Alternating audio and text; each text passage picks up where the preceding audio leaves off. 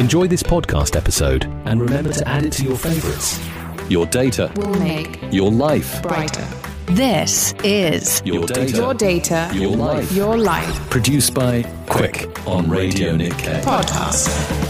皆さんこんにちは。ポッドキャスト番組 Your Data, Your Life ナビゲーターを務めますデータサイエンティスト兼マーケター松本健太郎です。この番組 Your Data, Your Life では毎回デイリーライフをデータ化することで生活がさらに楽しくなるそんな話題をお伝えしていきます。ぜひお楽しみください。そしてアシスタントは？はい。皆さん、こんにちは。アシスタントの円面あさみです。よろしくお願いいたします。今回も収録には、マイクロソフト Teams を用いていきます。松本さん、いよいよ今回最終回が来てしまいましたね。あっという間でしたけど、データについて、こう、あらゆる角度から見てみるっていう、こう、癖がついたような気がします。嬉しいですね。ラストの今回は、このデータとの向き合い方をはじめ、過去11回お話をした中から、いくつかおさらいをしてみたいなと思っています。ある意味、延命さんにとっては終了検定みたいなものになるかなと思っています。うわー、ちょっとドキドキしてしまいますけど、全力で頑張りたいと思います。それでは、Your Data, Your Life、今回も始めていきましょう。Your data, Your data, your life. your life. Your Data, Your Life、私、松本健太郎と、円明あさみがお送りしています。では、松本さん、終了検定の問題をズバリお願いします。はい。では、まず直球なんですが、データって何かというのを11回お話ししてきましたが、一言で、まあ、二言でも三言でも四言でも何言でもいいんですけれども、英明さんの思うデータって何ですかというのをぜひお聞かせください。おー、こうシンプルだけれど、ちょっと難しい直球な問題が来ましたけれど、データっていうのは、まあ、データをこう見ただけだと、それだけだとやっぱり説得力はあるけれど、説得力がないというか、やっぱりどんな過程があってそのデータができたのかっていうことも大切になってくるので、データは確実なようで不確実じゃないものっていうのはいかがでしょうか？いい表現ですね。過去放送で、まあ、例えばその初回だと、日本って暑くなってるって本当なのとか、あるいは3回目かな？で、そのデータの分布についてお話をさせていただいた。まあそこでまさにその身長の分布、体重の分布みたいなものがありますよね、みたいなお話をさせていただいていたかなと思うんですけれど、一方で、まあ、あの、直前の回の11回でデータを使って嘘をつく人もいますよねっていうのは、この確からしいデータっていうのが実は不確かな部分があるんだよっていう部分にも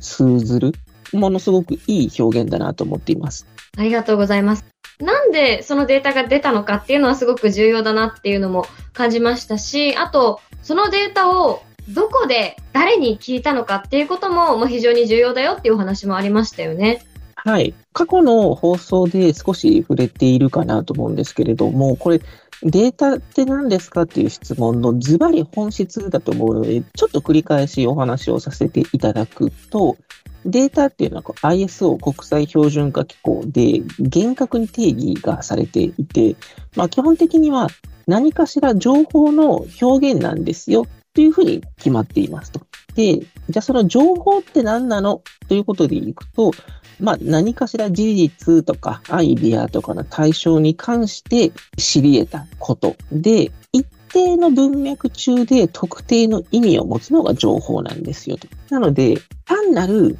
数字、400億だけだったら、ふーんなんですけど、ここに400億の男っていうこう意味がつくと、途端にそこに、あ、煉獄さんですよねとか、鬼滅の刃ですよねとかってこう意味が膨らんでいくわけですよね。なので、延命さんに対してのそのデータとは何かっていうところ、僕からご質問をさせていただいたので、じゃあ、お前どう思ってんねんって話を僕から回答させていただくと、データっていうのは情報、まさにこの放送自体もデータだったりするわけですけれども、単なる情報とプラスアルファそこに特定の意味を持つもの、この二つが重なることで初めてデータとして意味をなすんだと思っています。で、どちらかというと、意味の方が重要なわけですよね。こう、過去の放送の中でも、それこそ初回で、日本って本当に暑くなってんのと。実際にはデータを見ると、暑くなってるんじゃなくて、寒くなくなっている。すなわち、最低気温の方が上がってるんですよ。これも単なる温度だけだと気づかないんですけれども、時間軸で見るとどうなんだろう。それこそ100年スパンで見るとどうなんだろうとか、最高気温と最低気温で分けてみるとどうなんだろう。単なる温度という数字に時間という概念、場所という概念、最低と最高という概念、様々なものを組み合わせることで、あ、実際にはこういうことが言えるよね。新しい気づきが得られるようになるわけですよね。なので、まさに意味を発見できるかどうかというのが、データが何かというのを左右してるんじゃないかな。僕はそう思っています。おなるほど。これが模範解答ということですね。データとは何かの。これがまあ120点の回答ですね。おそうですね。はい例えばこう一言ってこうバシッと言うとどうなるんですかねデータとは意味です。意味がデータを決めます。なので、データを分析する。特に、まあ、最近だとビジネスの現場だと、データ分析なんてできて当たり前じゃないかと言われる一方で、私、理系なんですよね。とか、いや、私、数学苦手で、ちょっとデータ分析できないんですよ。とおっしゃられる方おられるんですけれども、いやいや、データ分析で重要なのは、どちらかというと意味ですと。そのデータが何なのか、意味を理解すれば、あとは別に四則演算だっていいわけなんですよ。過去の放送で、エメさんのこのデータの分析、ある種そのプレゼンのお話もさせていただいていたかなと思うんですけれども、その時にも、まあ最終的に上司から決済が取れれば、プレゼンテーションって合格なんですよ。なんかそんな話をさせていただいたと思うんですけれども、シンプルに、それこそめちゃめちゃシンプルにですよ。1たす1は2です。で、上司の決済が取れるんであれば、それに越したことはないじゃないですか。ただし、なぜ1たす1は2で上司の決済が取れるのか。これはロジックの世界であり、まさに1たす1は2の意味が重要だったりするわけですよね。なので、データ分析に関して、こう、苦手意識を持たれている方、あるいは、私、数学苦手なんです。私、文系なんですよっていう方は、この放送過去の文を通じて、あ、データって理系とか、数学が苦手とか、全然そんなの関係がなくて、むしろ意味を理解すれば、データって使いこなせるし、データに騙されることもないし、データを味方にすることができるんだな。そういうふうに思ってもらえると、やっててよかったなと思いますね。改めて、その、まあ、データっていうのは、良くも悪くもうまく使えれば、まあ、説得力も増すような道具にもなりますけど、まあ、悪く言ってしまうと、こう悪い方に人間を持っていくような力も持っているじゃないですか。まあ、改めてこう、どういうふうな心構えをしてデータと向き合っていくべきなんでしょうか？はい。すごく実は難しい哲学的な問いなんです。なんでかっていうと、普段皆様が、まあ、この放送も聞かれてる方もそうなんですけれども、データと向き合うぞって思って過ごしてるわけではないですよね。はい。別に皆さんがのんべんたらりんと過ごしてるって言いたいわけでもないですし、意識をすることがないんですよ。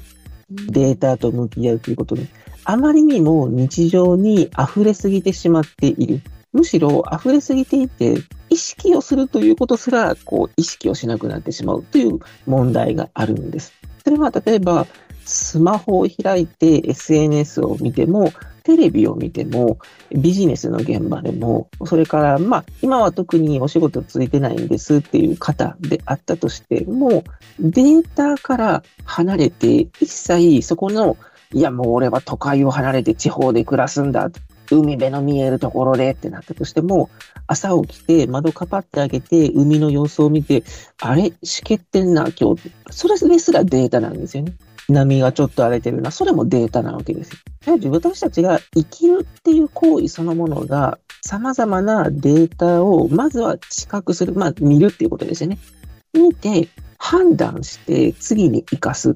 これは人が生きる上で不可避な行為なんですよね。ということは、こう、向き合うぞって、こう、そんなかしこまらなくても全然よくて、どちらかというと、様々な見方。例えば、過去のところで、まあ、分布の話をしてた時にも、まあ、実はこの身長をごまかすやつが実はグラフにいる、するといたとか、アイドルの体重も、こう、明らかにちょっと分布がおかしいとか、お話ありましたけれども、例えば、ちょっとそういうものの見方をする、尖った見方をする、ひねくれた見方をする。そうすることで、今まで2次元だった世界が 3D に見えて、要はこの情報の奥行きを感じるようになるわけですよね。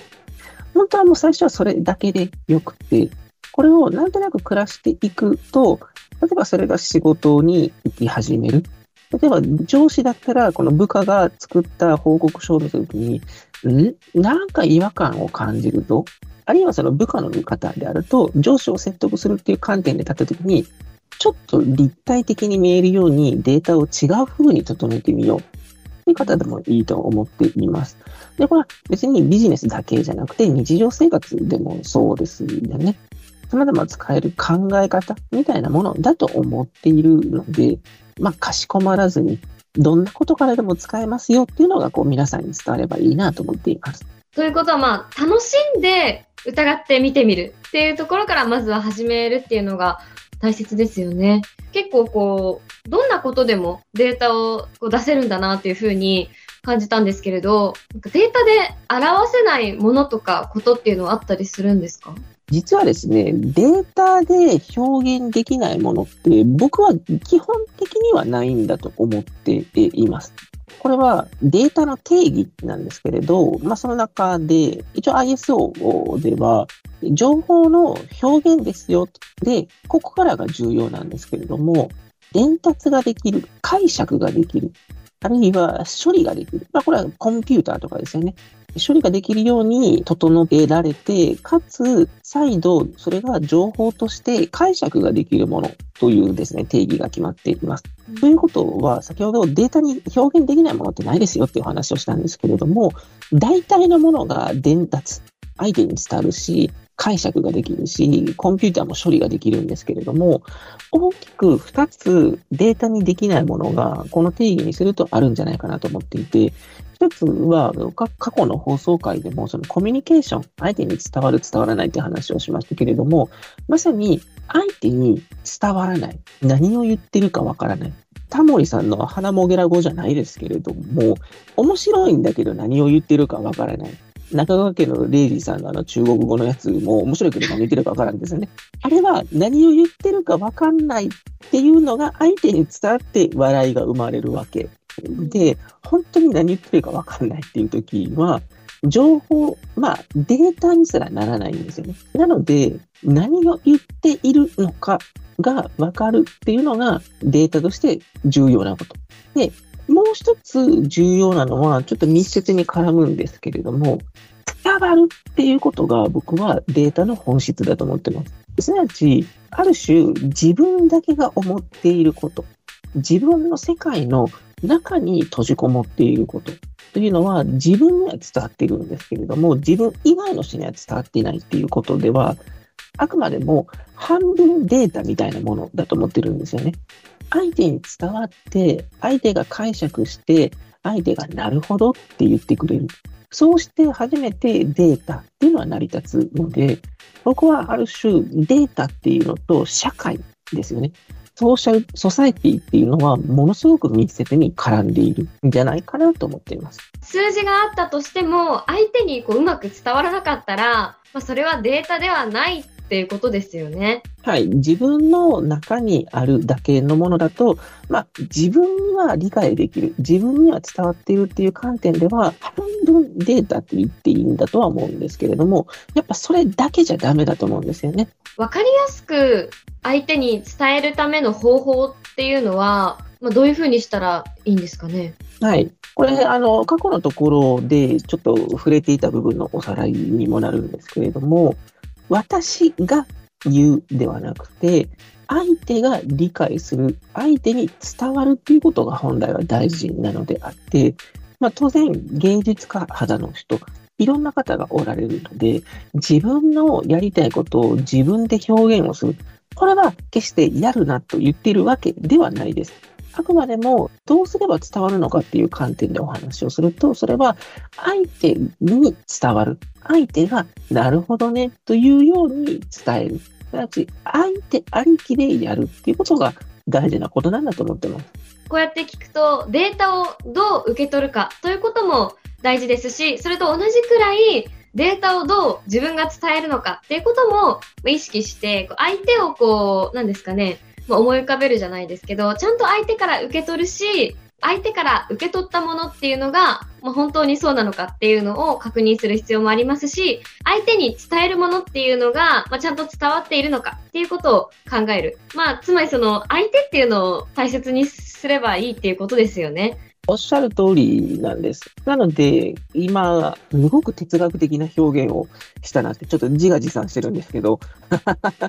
あくまでも自分の中にあるだけだったら半分データですよっていうお話をさせていただいたんですけれども、これは相手に伝えることで初めて、あ、こういうことですよねっていう共通の認識が生まれてるわけですね。逆に言うと、延命さんだけが思っていること。延命さんにしか考えられていないこと。これは僕は伝わっていないので、僕からすると、それはまだ情報として、データとして認識ができないし、もっと言うと、データとして世の中にはないことなんです。で、すごく大事だと思っているのは、この見えないものですよね。伝わっていないことを明らかにするっていうのが、こう、ある種人間としての営みみたいなものだと僕は思っているので、今回データっていうと、どちらかっていうと理系でロジカルな印象を持たれている方多いかと思うんですけど、いやいや、ものすごく文系な側面もあるし、結構泥臭い側面もあるし、お互いがお互いのことを理解をする。そのための手段として、実はデータっていうのが大事なんですよ。それが伝わればいいなと思います。コミュニケーションの一つのツールというふうに考えると、やっぱり文系の人も、まあ私もそうですけれど、こうデータに親しみやすいのかなというふうに思います。最終回もありがとうございました。連盟さん、そしてお聞きの皆さん、お役に立てましたでしょうか？こちらこそありがとうございました。Your data. Your data. Your life. Your life. ポッドキャスト番組 Your Data, Your Life 私、松本健太郎と延命あさみがお送りしてきましたが、そろそろエンディングのお時間です。最終回の放送、皆さんお楽しみいただけましたか？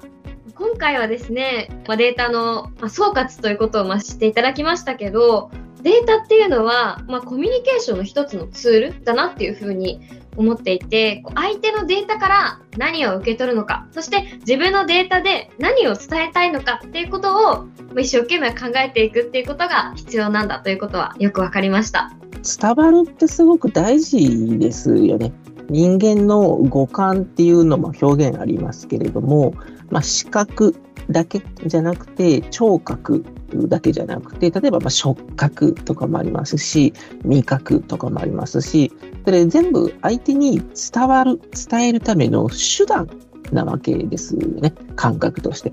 なので、やっぱ伝える、伝わるということが僕はデータの本質の一つだと思っているので、なんかその辺がこう、英明さんに伝わってやっててよかったなって思ってます。ありがとうございます。そうですね。私はあの文系の大学生なので、最初データの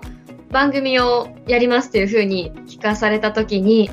私に務まるのかなと思ってすごく不安だったんですけれど、まあ、よくいろんな話を聞いてみると、まあ、身近なところにデータっていうのはすごく使われていて、例えば、まあ、アイドルの体重の分布の話とか、身長の話もありましたけど、あと、初回だと、あの、最低気温、最高気温の話とか、本当にこう、自分の好きなこととか、もう生活とかと直結しているものなので、本当にこう楽しく毎回お話伺うことができましたし、なぜこうすごい飽きずに聞くことができて、とても楽しかったです。よかったです。まあ、その辺がすごく伝わって、こう、エメさんのその成長ぶり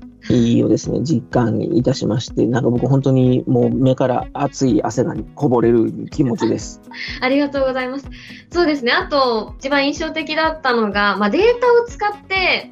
騙しにかかってくる大人がいるんだっていうのも、やっぱりここもちゃんと心に刻まないといけないなと思っていて、まあ、個人的な話なんですけど、結構私、あの、騙されやすい性格で、実はこんなことがあったんだよって言われて、え、そうなのいや違うけど、みたいな風に結構遊ばれていたんですよね。冗談だよとか言われて。なので、まあそういう人間こそね、データっていうそのすごい、まあわかりやすいじゃないですか。やっぱり数字でバンと出されてしまうと。なので、やっぱりそういったところで騙されない力、見極めるというか、まあ、まず疑ってみる力っていうのも、これから養っていかなきゃなと思ってます。まあ、データって数字、まあそれ以外にも様々な表現のパターンがあると思うんですけれども、まあ人間のですね、受け止め方みたいなのを悪用する大人、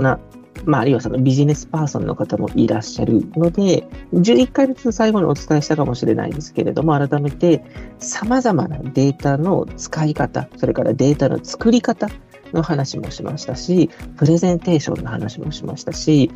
英明さんの中のそのデータスキルっていうのが上がっています。ので、上がっているからこそ、白い延命さんでいてほしいなと、あの、黒い延命さんにはなってほしくないなと僕は思っています。まあ、こういうお話を聞いたからこそ、データで人を騙す人間になるんじゃなくて、データを使って、こう、人に希望を与えられるというか、こんなデータがあるんですよって、こういう正確な根拠があってっていうふうに、まあ、お話しできるような、まあそういういい意味で説得力のある人間になりたいなっていうふうに思っているので、うん、まあ機会があったら続編をやってもいいなっていうふうに思うんですけど、はい、なんかどんなことをやりたいっていうのありますか？はい、シーズン2があるとするとですね、今回はまああのイントロダクションということなので、まあニュースとデータを絡めるでもいいですし、野球とデータを絡めて分析をするっていうアプローチもあると思っていますので、まあ、社会、経済、文化、それぞれをデータを使って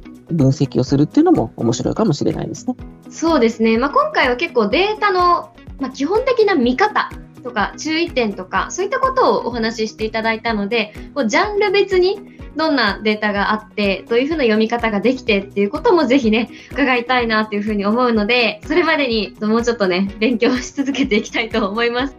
それでは、そろそろお時間です。全12回お聞きいただきまして、誠にありがとうございました。また、いつかお会いしましょう。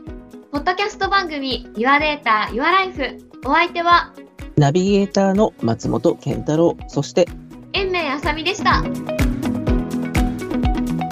ッドキャスト番組 Your Data, Your Life このコンテンツは企画、クイック、制作、ラジオ日経でお送りしました。